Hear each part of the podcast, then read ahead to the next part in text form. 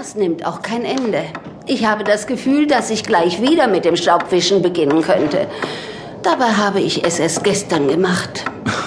ja, Mrs. Gardiner, das denke ich bei mir zu Hause auch immer. Detective Spencer, Sie verbringen doch wohl nicht Ihre Freizeit mit Putzen.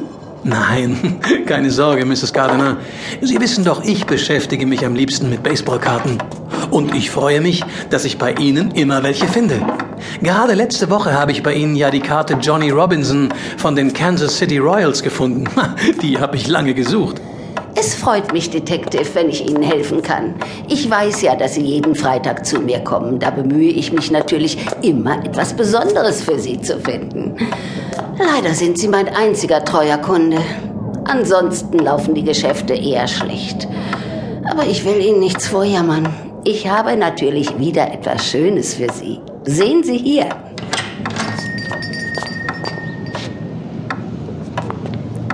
Entschuldigen Sie mich, Detective. Kein Problem, Mrs. Gardiner. Guten Tag. Kann ich Ihnen helfen? Mrs. Gardiner sah die beiden Besucher abwechselnd an, die gerade ihren Laden in der Carmel Lane im Green Valley betreten hatten. Der Mann hatte eine Halbglatze, schwarze Haare und trug eine Sonnenbrille. Die junge Frau war schlank, hatte schwarzes lockiges Haar und trug einen hellen Trenchcoat. Die beiden nickten Mrs. Gardiner zu, wobei die Frau lächelte. Dann sahen sie sich um. Sie haben nicht zufällig etwas von Vermeer? Sie meinen den niederländischen Maler? Genau den. Nein, das tut mir leid. So wertvolle Bilder habe ich hier nicht. Da müssen Sie wohl in die Galerien in New York gehen oder gleich nach Europa. Aber vielleicht würde Ihnen auch ein Bild von Georges Dupont gefallen. Er stammt aus dem Green Valley und hat die Landschaften und die Menschen hier wunderbar eingefangen. Sehen Sie dort drüben, da habe ich ein Bild von ihm. Es ist nicht so wertvoll wie ein Vermeer, natürlich, aber es bringt auch seine 2500 bis 3000 Dollar. Äh, nein, danke. Wir sind nur an Vermeer interessiert. Wir hatten gehört, dass Sie ein Bild von ihm haben. Ich weiß nicht, wer das gesagt haben soll, aber ich habe bestimmt nie einen echten Vermeer besessen. Und einen gefälschten schon gar nicht. Tut mir leid. Das Wertvollste, was ich im Laden habe, ist der Dupont, den ich Ihnen gerade gezeigt habe. Äh, kein Problem, Ma'am. Sie haben auch so einen schönen Laden hier. Wer weiß, vielleicht kommen wir noch einmal wieder. Das würde mich freuen. Komm, Schatz, wir gehen.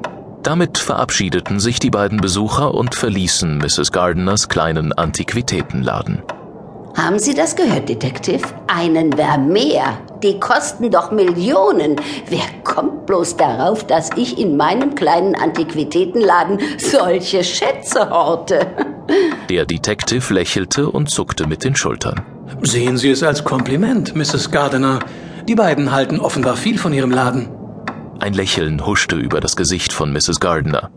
Dann kam der Detective zu ihr und legte zwei Baseballkarten auf den Tresen.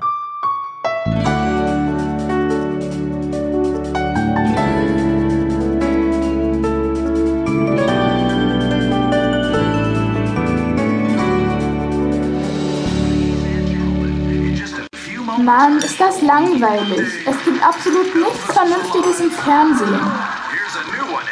Dann macht die Kiste doch aus. Papa kommt sowieso gleich nach Hause. Und dann wollen wir gemeinsam essen und noch Scrabble spielen. Das magst du doch so gern. Leonie hatte keine Ahnung, wie ihre Mutter darauf kam, dass sie gern Scrabble spielte. Dennoch erhob sie sich seufzend von der Couch und schaltete den Fernseher aus. Na komm, Leonie, du kannst mir beim Tischdecken helfen. Okay, Mom, mach ich. Ach, jetzt macht nicht so ein Gesicht. Wir werden einen schönen Abend haben und du wirst dich nicht mit Lasse streiten.